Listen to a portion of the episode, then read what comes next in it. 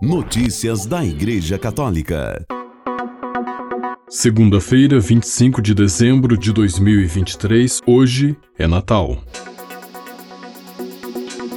Neste quarto domingo do Advento, o Papa disse: Pensemos em todos com a gentileza de Deus, em quem é marginalizado. Reportagem de Mariângela Jaguraba do Vatican News. O Papa Francisco rezou a oração mariana do Ângelus deste domingo 24 de dezembro, vigília de Natal, com os fiéis e peregrinos reunidos na Praça São Pedro. Neste quarto domingo do Advento, o Evangelho nos apresenta a cena da Anunciação. O anjo, para explicar a Maria como ela conceberá Jesus, diz-lhe: O Espírito Santo virá sobre você e o poder do Altíssimo a cobrirá com sua sombra. Então o Papa se deteve na imagem da sombra. Segundo Francisco, numa terra como a de Maria, perpetuamente ensolarada, uma nuvem passageira, uma árvore que resiste à seca e oferece abrigo, uma tenda hospitaleira traz alívio e proteção. A sombra é um dom que restaura, e o anjo descreve exatamente o modo como o Espírito Santo desce sobre Maria, o modo de Deus fazer as coisas. Deus age sempre como um amor gentil que abraça, fecunda e protege, sem fazer violência, sem ferir a liberdade verdade. Assim é a maneira de agir de Deus. A imagem da sombra, que protege, é uma imagem recorrente na Bíblia. Pensemos na sombra que acompanha o povo de Deus no deserto. A sombra fala, em suma, da gentileza de Deus. É como se ele dissesse a Maria, mas também a todos nós hoje: Estou aqui para você e me ofereço como seu refúgio e seu abrigo. Vem sob a minha sombra,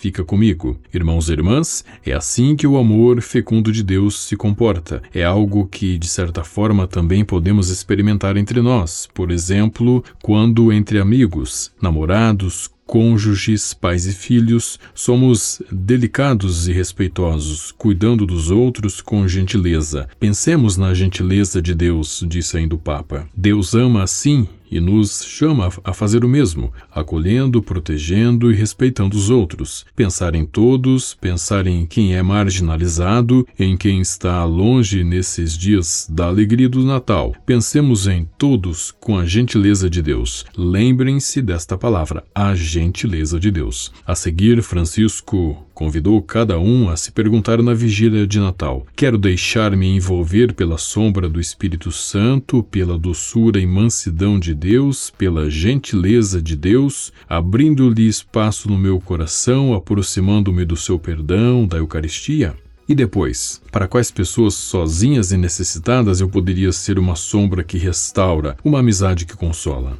Que Maria nos ajude a ser abertos e acolhedores para com a presença de Deus, que com mansidão vem nos salvar, concluiu o Papa Francisco. Notícias da Igreja Católica. Após a oração mariana do Ângelus deste domingo, o Papa Francisco disse que devemos ter proximidade aos nossos irmãos que sofrem com a guerra. Reportagem de Mariângela Jagoraba do Vatican News. Após a oração mariana do Ângelus deste domingo 24 de dezembro, o Papa Francisco saudou os romanos e peregrinos provenientes da Itália e de várias partes do mundo. Em particular, saudou a delegação de cidadãos italianos que vivem em territórios oficialmente reconhecidos como atualmente contaminados e que há algum tempo aguardam sua reabilitação. Manifesto a minha solidariedade para com estas populações e espero que a sua voz seja ouvida, disse o Papa. Após desejar uma vigília de Natal na oração, no calor dos entes queridos e na sobriedade, Francisco fez uma recomendação.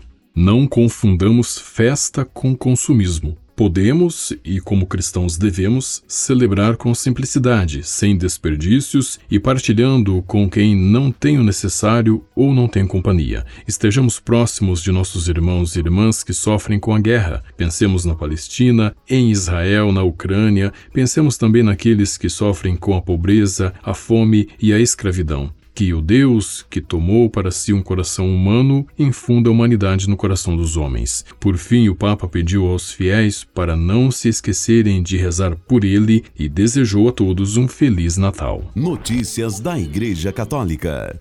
Dom Daniele Libanori, bispo auxiliar de Roma e comissário da comunidade Loyola, fundada pelo ex-jesuíta acusado de abusos, padre Marco Rupnik, e recentemente dissolvida pela Santa Sé, disse que as freiras voltarão ao Estado laico e informou sobre a criação de um fundo de ajuda para elas. A comunidade Loyola, fundada na Eslovênia na década de 1980 pelo padre Marco Rupnik, acusado de ter cometido graves abusos sexuais, espirituais e psicológicos contra mulheres durante décadas, foi dissolvida pela Santa Sé em outubro deste ano por causa de graves problemas relacionados ao exercício da autoridade e ao modo de vida comunitária. O decreto de dissolução foi emitido pelo dicastério para os institutos de vida consagrado e as sociedades de vida apostólica, depois de uma investigação feita pela Diocese de Roma pelo seu bispo auxiliar Dom Daniele Libanori, nomeado comissário da comunidade.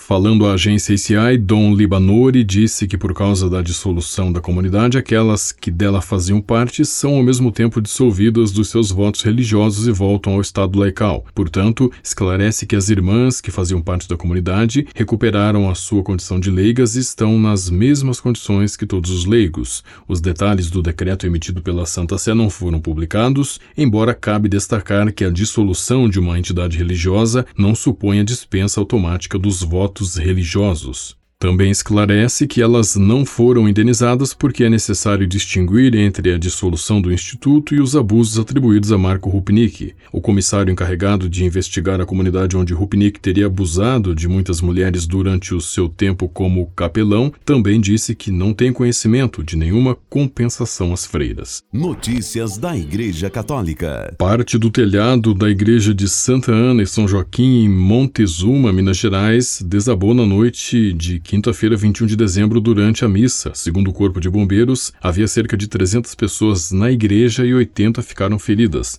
Em nota, a Diocese de Janaúba, em Minas Gerais, a qual pertence à paróquia, informou que o acidente aconteceu durante a celebração de primeira Eucaristia de 70 jovens. Foram acionadas as unidades do SAMU e da Polícia Militar, além da Secretaria Municipal de Saúde em Montezuma, que trabalharam prontamente, socorrendo e direcionando todas as vítimas ao atendimento médico em unidade de saúde em Montezuma e em Taiobeiras, disse a Diocese. Segundo o Corpo de Bombeiros, dos 80 feridos, feridos, 72 tiveram ferimentos leves e escoriações, foram socorridos e liberados depois do atendimento. Outras oito vítimas mais graves foram encaminhadas para os hospitais da região. O Corpo de Bombeiros vistoriou e isolou a igreja porque o madeiramento do telhado corre risco de colapso. As causas do desabamento serão investigadas. Notícias da Igreja Católica. O arcebispo emérito de La Plata, na Argentina, Dom Héctor Aguer, alertou que a celebração do Natal não pode ser engolida pelas festas em geral, pois os cristãos festejamos o maior acontecimento de toda a história humana. Em seu programa Chaves para um Mundo Melhor, transmitido em 22 de dezembro de 2018 pelo Canal 9, Dom Aguer lamentou que muitas pessoas digam boas festas e com certeza comemorem o Natal, brindam no dia 24 à noite e talvez até façam uma festichola, como são conhecidas as celebrações nas casas argentinas. Mas sabem por que o fazem? Sabem o que festejamos? Essa é a questão, disse ele. Nós festejamos o maior acontecimento de toda a história humana, o nascimento de Jesus, Filho de Deus feito homem, que veio para nossa salvação.